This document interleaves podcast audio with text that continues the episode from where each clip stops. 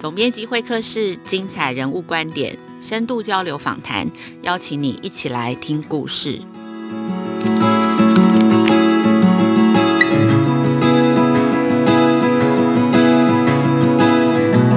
大家好，我是雅慧，大家最近好吗？今天总编辑会客室的现场，请到了周木之心理师哦。今天想要跟大家谈谈的主题叫做过度努力哦，这也是木之新书的书名。这本书最近哦，我读了两遍，我自己很喜欢这个主题。我在想，大概就是因为这个主题有打到了我自己。那现在现场，我先请木之跟大家打个招呼。Hello，大家好，雅慧好，木子好。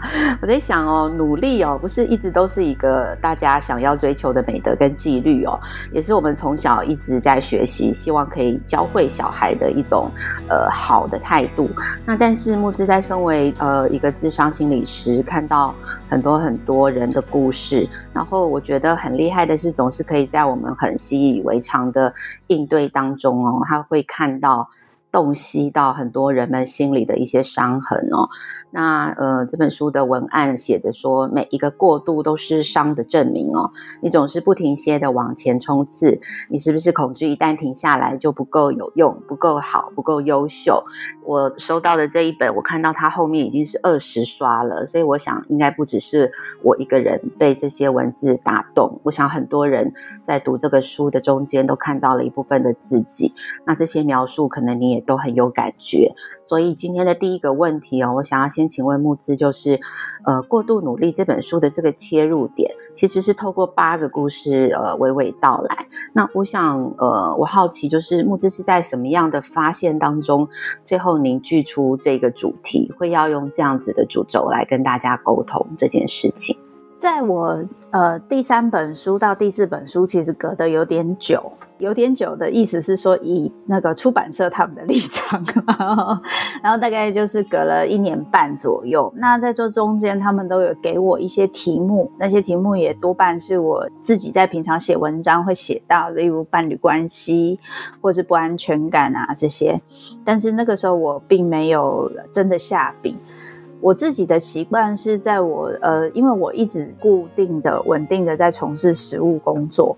所以我其实会一直去呃留意大家比较常来求助、常会遇到的问题是什么，然后我就发现有一群很认真的人，就是他在人生中其实面对很多问题都是非常认真的解决，可是。这些认真的过程中，其实会让他们有时候，有时候会让他们很成功，但有时候会让他们很辛苦。就是其实他们是卡在一些自己过往的创伤里面。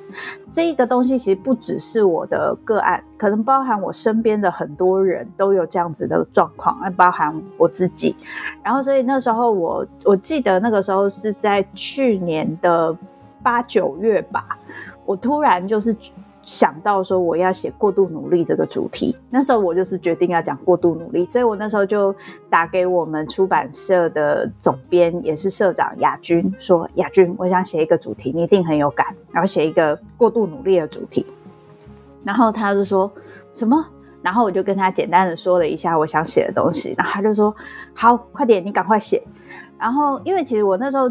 本来也担心说，哎，这个主题会不会大家没什么感觉，只有我自己有感觉？那当然就是。总编跟我后来我的编辑，他们两个人都对这个题目很有感，那我就比较放心的写。但那时候我也跟他们讲说，我这次因为我以前写东西的习惯，应该是说心理类的书籍，大家的期待就是你告诉我发生什么事，并且告诉我解决的方法嘛。比如说以过度努力来说，就是什么叫过度努力啊？为什么会过度努力啊？过度努力的人长什么样子啊？那怎么样以后不要过度努力啊？就是比较类似像这样子的做法。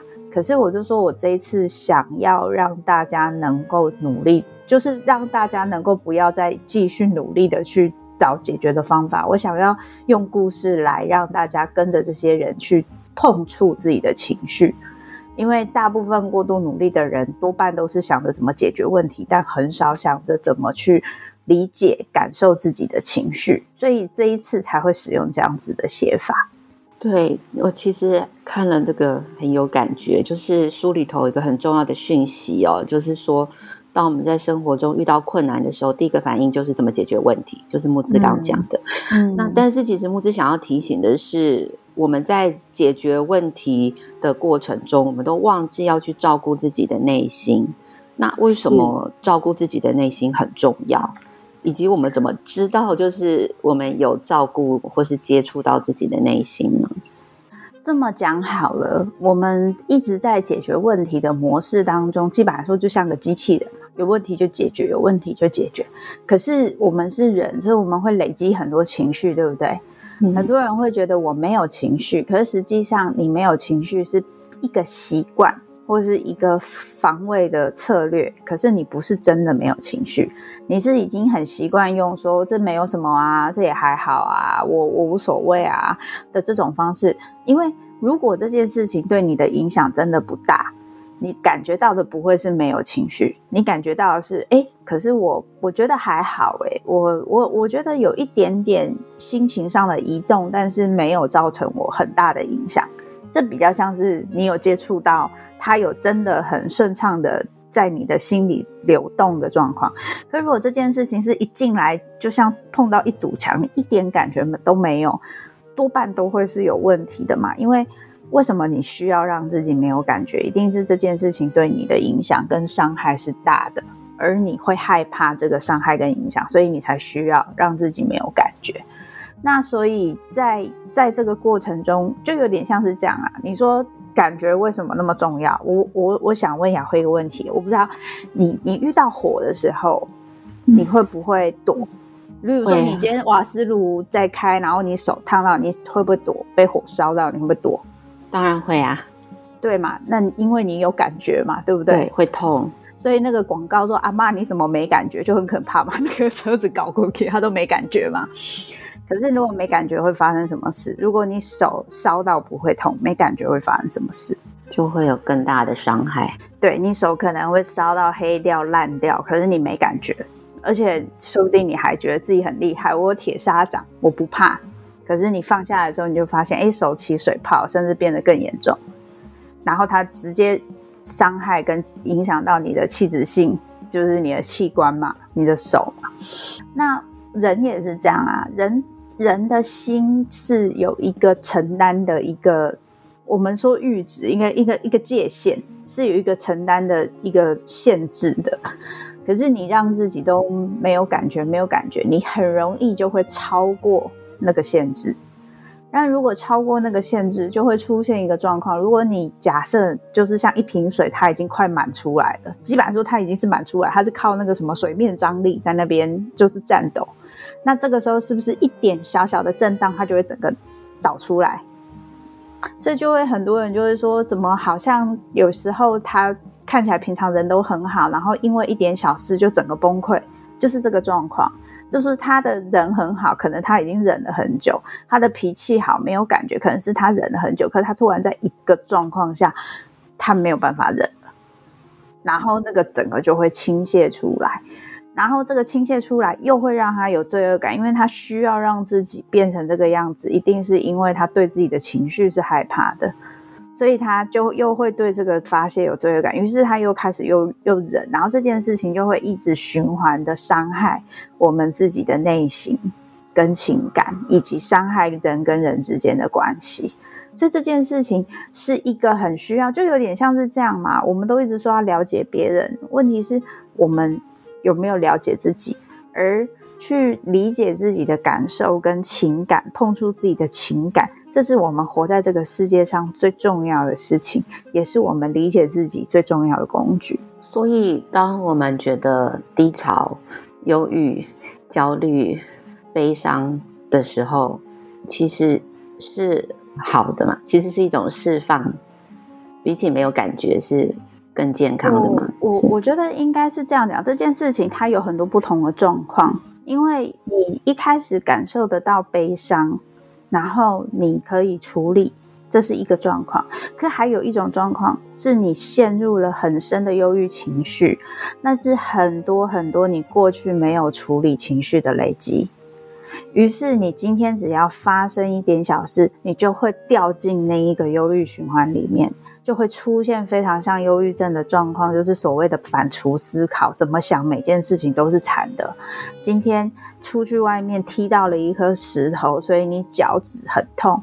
你就想说，你看我就是这么衰，这颗石头放在这边，人家都不会踢到，就我踢到。我这个人人生就是这么悲惨，永远什么衰事都会在我身上，我都会做出错的选择。你看这个，这个去感受的就不会是忧郁的情绪。可是我们有时候很难去分辨这两者的差别，所以持续的去跟自己聊。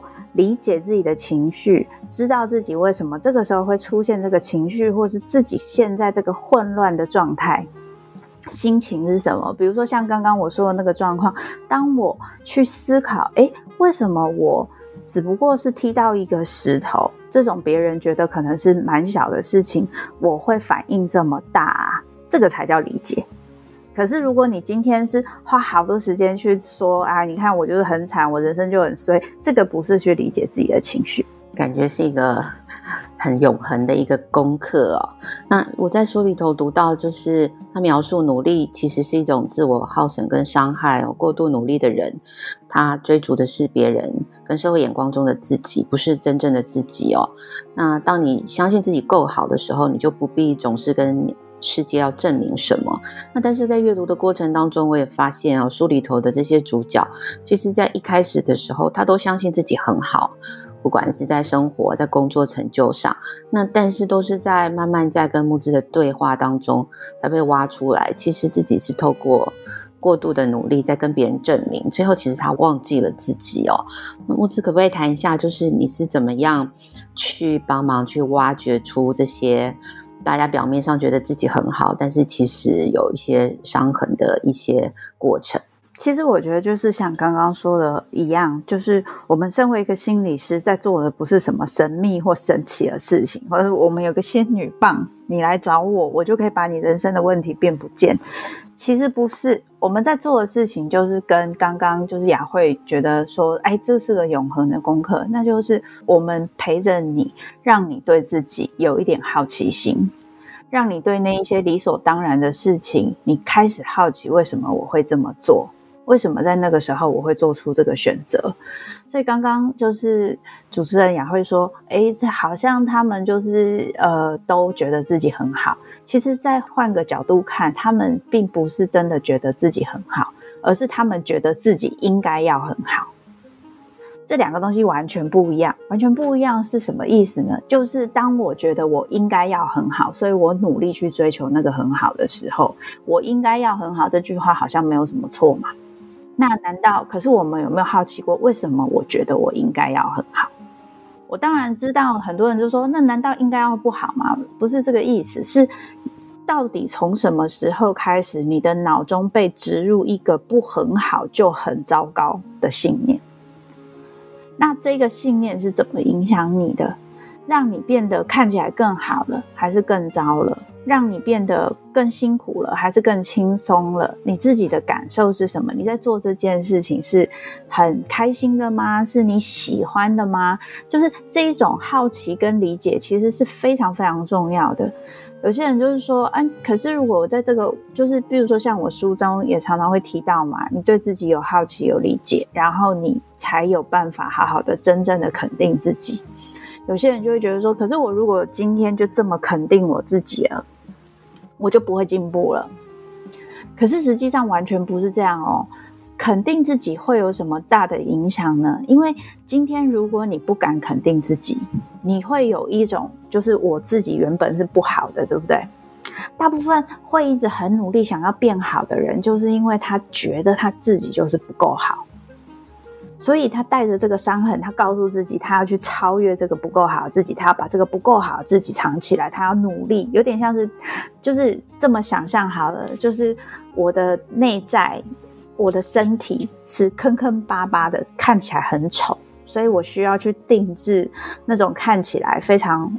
漂亮的衣服，或是很威风的衣服，以前不是，现在不是还有什么六块肌的马甲？有没有 穿上去我就有六块肌？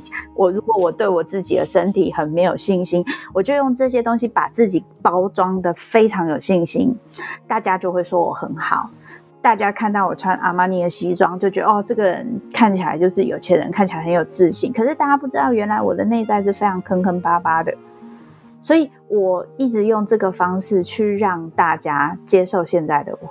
可是我就更觉得原本的我是自卑。也许你原本没有那么坑坑巴巴，可是你只是自卑，你就是觉得你现原本的你就是不够好。可是你越把自己的外表装扮得越华丽，别人越因为这样接近你，你大概就越难去接受，或是去去理解原本的自己是怎么样子。为什么你这么需要这些东西？这个理解，这个对自己的理解，是我们现在生活中其实很缺乏。可是又非常非常重要的事情。对，这个理解自己，好像就是跟着我想要追问的问题，它也是一种爱自己嘛。因为我觉得“爱自己”的这个词说起来很容易哦，我们拿常常把它拿来呃鼓励别人、鼓励自己，或者是别人这样鼓励我。那可是到底爱自己，它他就是，比方说就是。呃，买一件漂亮的衣服给自己嘛？还是说，就是让自己有个什么贵妇下午茶嘛？我我觉得第一个我想问，就是他到底有多重要？然后到底具体的、真正的爱自己，他可以怎么做？我觉得这件事情很多人都会觉得很好奇。现在常常大家都会觉得说，你看你的文章都写说叫我们要尊重自己，要觉得自己很好，然后这样子不会过度宠溺吗？不是就养出很多巨婴吗？爱自己跟自己的欲望要无条件的满足，这是完全不同的两件事。就是所谓很多人说巨婴，我以我的需求为主这种。是要别人来满足他的需求，这跟我说的是完全不一样。我说的是，我们世界上有一群人，当然是会希望别人要来满足我的需求。可是我们世界上还有另外一群人，他们是常常会拿自己去满足别人，可是又会可能会因而觉得挫折，觉得不被爱，觉得受伤，甚甚至觉得埋怨。那。在这个过程中，我们需要做的事情，只是把用在别人的精力上用回来。如果我今天为什么我总是要把精力用在别人上，我就必须要理解自己这个部分。如果我今天只是纯粹说，哎，你就是要爱自己啊，你就是要照顾自己啊，这没有人会理我的嘛。可是，如果我问说，那你有没有想过，你为什么总是需要把力气花在别人身上？为什么在遇到一些事情的时候，即使你很挫折的时候，你第一个想到的都是别人如果这样子会不会对你失望，而没有考虑到你自己的挫折的心情跟你受伤的心情？我们必须要借由这一点一滴的了解，对自己的了解，才知道很多我们从小到大形塑出来的习惯。习惯的意思是你平常不会去认知，你会反射动作的做。这些东西怎么影响我们日常生活的每一个判断？这真的是每一个判断，也就是说，在那一个当下，你的选择是去怎么做，跟你的这一个习惯的认知非常非常有关系。那所谓的爱自己，其实就只是很简单的把这些注意力放回自己身上。有些人很以要别人去满足自己的需求，这种人也不一定爱自己哦。他只是觉得很匮乏，他就是内心有一个非常大的黑洞，他永远都觉得自己不好，所以他感觉好的方法就是把所有的资源都吸到他的身上。如果今天别人没有满足他的需求，他那个感觉，因为我不好，所以别人不满足我的需求的感觉就出来了，他就要去攻击别人。所以其实根本上这内在的东西是相同的，只是表现出来完全不一样，所以别人就会误以为他非常爱自己。可是他的内心其实是匮乏感。当然，我们也会遇到有一些人是他会先以照顾自己的心情跟需求为主，可是是有界限的，而且是尊重的，而且也不是完全不会为别人付出的这种比较。那那只是他比较会学会把注意力放回自己身上。那的确他是比较爱自己的，那并没有什么大不了。可是问题是，如果今天我常常都在配合别人，我遇到一个。这么不配合我的人，我是不是就会不爽？我就会觉得说，哎，我为你做那么多，啊，你什么事都不配合我，那你为什么这么自私？对不对？那困难的地方就是说，那我们为别人做这么多，是出自于我自己就愿意为别人做，还是只是因为我好习惯为别人做这么多，因为我怕我不这么做，别人会讨厌我，我怕我不这么做就没办法跟别人建立关系，别人就不会喜欢我。所以这这个界限还有跟自己的关系是非常重要。你越唯有越来越理解自己。完全，可是你要理解自己又很困难，因为如果你今天是动不动就会觉得我这样不好，我那样不好，你是没有办法理解自己的。所以爱自己这件事情，可以说就是理解自己的一个敲门砖。我接，就是简单的说，就是我接受你原本的样子，我接受你什么样子，就是你，你只是为了生存，有一些行动。不是那么好，我们可以调整，但我不会因为这样说你大烂人。我可以理解你会做这个事情，有你的理由，虽然它不见得是好的结果，它仍然需要调整。可是我不会把你骂的万恶不赦，就只是一个这样子的概念而已，就是不会自责，不会自我批评跟自我伤害、自我挫折的这个部分，基本来说是少很多的。嗯，所以所谓的那个对自己好一点，就是买个东西那些也没有不行，只是说他在表现的只是一个你愿意花时间、愿意花力气跟愿意花资源在自己身上的一个表现而已。可是重点并不是只有在这个事情上。嗯，感觉好抽象哦。你你觉得抽象的部分是哪里呢？就是要去理解自己，所以其实应该我自己的领会好像是要多一点跟自己的对话。就是说，比方说，呃，为什么？比方说，老板给我一个工作，为什么我不敢拒绝这个工作？可是我又觉得很累。又或者更黑暗的东西，嗯，但是我相信每个人都有过的东西，就是比如说跟你很好、能力差不多的同事，甚至你觉得他没有那么好的同事，他升职了。或是他得到一个什么好的奖励或什么的，你明明跟他很好，所以你应该要替他开心。可是你又觉得没送，为什么是他？我就明明觉得我比他厉害，然后可是你又会告诉自己说，你怎么会这么小心眼？你应该要替他开心啊！你怎么会这么小心眼的去那个？你这样子嫉妒别人，你就跟那些很讨人厌的那些人一样啊！你这样很奇怪。所以你有没有发现？那内心好多好多挣扎，这是最常有人会出现的状况。因为一般人都是好人，大家没有办法下定决心的去讨厌一个人跟嫉妒一个人，又或是会有罪恶感。所以，当你对自己有很多批评的时候，你就会困在这个状况。那意思并不是说，那我就打定主意就嫉妒他啊，好，你完蛋了，我就表面上跟你很好，我私底下就来做一些事情。没有，那个你也还是没有了解你自己。需要了解的是。为什么这个人他升职，对你的生活、对你的资源、对你的目前的状态没有任何的影响？那没有影响，他生他的啊，你的工作还是这样，你的薪水还是这样，对吧？为什么你会嫉妒他？为什么你会气他？这个气就跟我自己有关，也就是说。我感觉到别人比我好，特别是跟我很亲近的对象比我好，这件事情会造成我很大的不安全感。也就是说，有可能我小时候常常被提醒比较，我必须要是最好的。如果我不是最好的，我可能就会有一些被剥夺或是被否定的状况。这件事情让我当时的我很恐惧跟害怕，所以现在的我很努力的去让自己维持在这个状态。所以一遇到会让我的这个标准遇到一个就是很矛盾，甚至他没有办法按照我内心的计划走的事情的时候，我就会觉得很生气，然后我就会有一些负面情绪，就是或者是说要承认，比方说。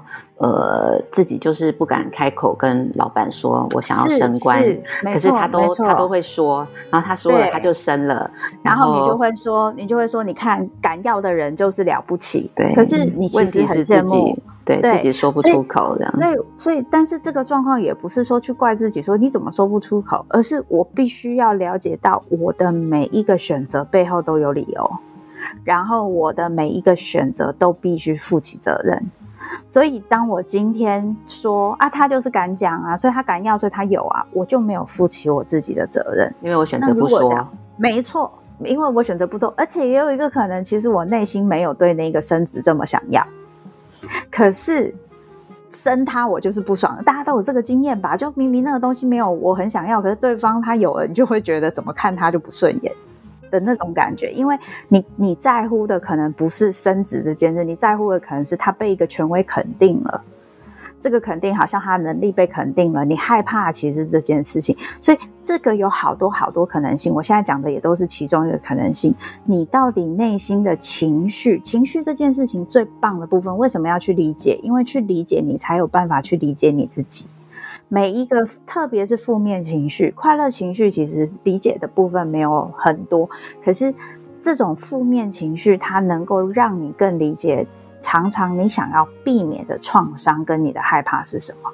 于是你就会很容易的知道你的做的很多个选择，为什么你会这么处理？所以这叫当局者迷嘛。所以我在书里头也看到，其实慕姿在跟那个呃咨商者在对话的时候，常常会呃用一些工具或者一些方式，比方说选择玩偶啊，或是投射道具啊、座位啊。让大家试着用第三者来想象，那这是不是一个可以练习的方式？是可以，不过我在猜，一般人要做到这件事情可能有点困难。这个才是我们智商里面就是呃很常在做的训练，然后他只是用一个。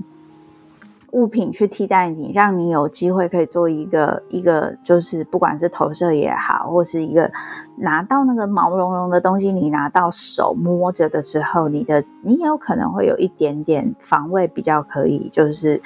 可以卸下的机会，然后可以做一些事，但每一个人不一样。就像您看，我就没有对里面有一个男的，就是一直说我要赢的那个老板做这件事，因为拿到他可能会露出很嫌弃的脸，就是所以就是要做这件事情，每一个人的反应跟那个我们是东西都是需要选择的，所以这个东西其实是非常需要训练。可是其实如果你能够做到像自己跟自己这样子的自我对话，能够。因为那个东西，它只是为了去避开你的防卫，避开你那种我没感觉啊，我觉得还好，我不知道的这种事情。可是如果你可以对自己诚实，但其你可以直接跟自己对话，甚至自由书写，就是你有有个机会，然后可以一直写，一直写，就是随便你一有什么事情发生，你觉得超不爽，你就不管三七二十一就开始写，你就会在这个过程中越来越理解你自己的内心到底发生什么事。那因为书里提到的这些故事，几乎最后答案都是回到童年的伤害嘛。然后其实我读完我就觉得，哇，是童年的那个后坐力好强哦。那基本上亲子天下，我们主要的读者就是父母啊，还有老师、教育工作者。那这些人就是都在照顾呃下一代孩子的童年嘛。那所以若是我们。希望他们的童年未来不会变成呃创伤，而而是会是他未来人生很强大的一个一个基础哦。那作为父母跟老师，可以多做一些什么事情，避免什么事情呢？我觉得其实会讲童年，是这本书看完，我就想说，拜托爸妈不要觉得说我又在写一本说都爱骂爸妈的东西。就是其实其实是这样，为什么童年对我们这么重要？因为第一，父母永远是对我们最重要的人，因为他是我们产生关系的第一个对象。第二，童年的我们是最没有力的，我们最常处在没有选择、没有办法逃离这个环境，跟没有任何技能、跟没有任何力量的状态。所以这两个东西都起来，原本小时候会觉得很害怕的事情，也许放在长大，有些事不一定会觉得那么害怕。可在那个时候的我，就会觉得很害怕。为什么？因为我没有选择。所以，在这个过程中，最重要的部分是，我觉得如果父母跟老师能够做的，其实就只是去帮助小孩理解自己发生什么事。我觉得，当我们今天有机会做两件事情，第一件事情是帮助小孩理解自己，第二就是我在这过程中是不批评也不批判，是以一个接纳跟包容，我想要就是好奇的态度去理解小孩对自己的自我批评跟自我批判，自然就不会生气，他就会觉得说，好，这个还好哦。所以，比如说你今天小孩好摔摔破碗或摔破杯子。然后，如果你的第一个反应是啊，你有没有怎么样？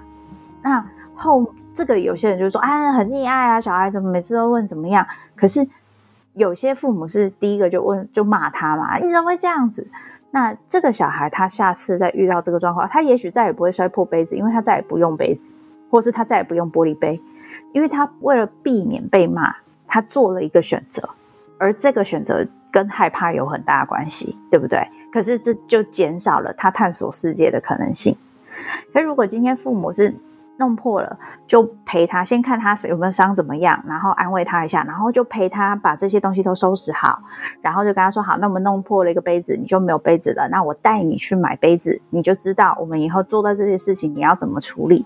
然后也跟他讨论，那个时候怎么会弄破杯子呢？是因为你滑了吗？或是怎么样？那他可能说，因为我就是想要去拿什么东西就没有专心。然后就说，你看，那是不是这样子打扫很麻烦啊？你有感觉到吗？有。那所以我们下。下次在做这件事情的时候，是不是要注意？因为你只要稍微留意，我们就没有后面这么多麻烦事。但是大部分父母基本来说不会叫孩子做，都会自己去做，所以他父母会生气是正常的，因为小孩搞搞了一个事情之后，都是父母要收拾嘛，所以父母会生气。可是小孩不知道这件事。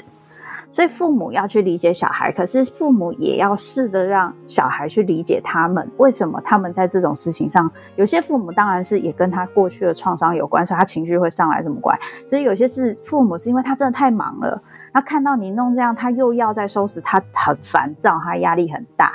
所以我们互相的理解，小孩才能理解父母也是有限制的。而也理解父母不是无缘无故就乱生气，不是讨厌我，只是因为这件事情让他很烦躁。然后我们学会用这个过程让小孩负责任，也学会让小孩知道说，在这个过程中我要怎么调整我自己，减少这样子麻烦事情发生，那就是他自己的选择啦。啊，如果说他每次都说啊，我打破我自己就全部来一段啊，我去赚钱买杯子，他愿意这样子，那我们也就让他，他就喜欢这样嘛。所以，所以我我觉得这个这个互相理解是我们现在最需要也最缺乏的部分，因为我们常常都没有时间。对，所以这也是为什么这件事情在现在。呃，会这么重要？我就是刚刚从木子讲的，对父母和老师的建议哦，好像也是要提醒大家要跳脱解决问题的这个这个预设模式，而是应该是这样讲，其实问他也是在解决问题啊。对，只是我们是更理解这件事情怎么发生的嘛，而不是你要注意你做错了这么简单。我们是要了解他在那个时候为什么会做出这样的判断，于是我们要帮助他在那个时候不要做出这个判断。所以是最根本上的去解决，而不是去解决这个表面的形态上的问题。所以在这个运转速度这越来越快的这个时代，其实这一段时间给大家更多的时间。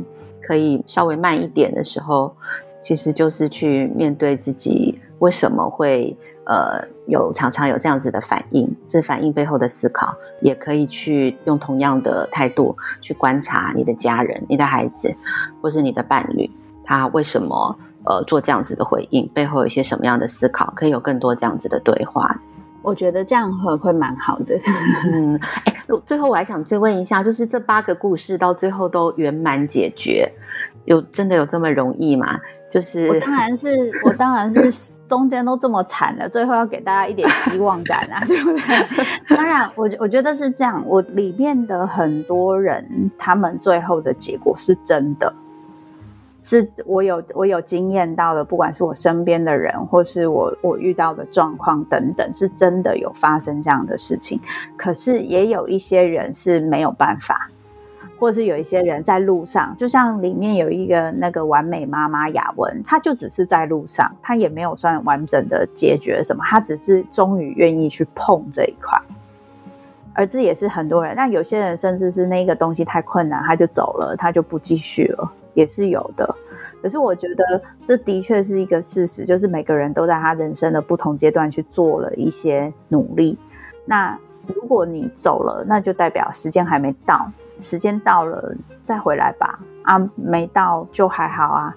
那有些时候是你觉得这个困难太过困难，所以没办法处理，也的确是因为要去面对处理这个问题，真的不是容易的事。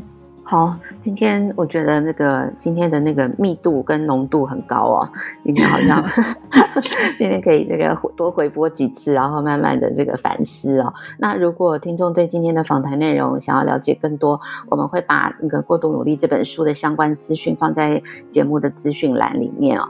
然后在六月二十九上架的总编辑会客室也有跟李崇建老师聊萨提尔的对话练习，那集播出之后也是收到很多听众的回馈哦，觉得很。很棒，然后爸妈呀，或是老师都觉得可以跟呃。在这段很密集跟家人相处的时间，可以多利用这样子的对话，然后可以跟家人的相处，也可以更认识大家。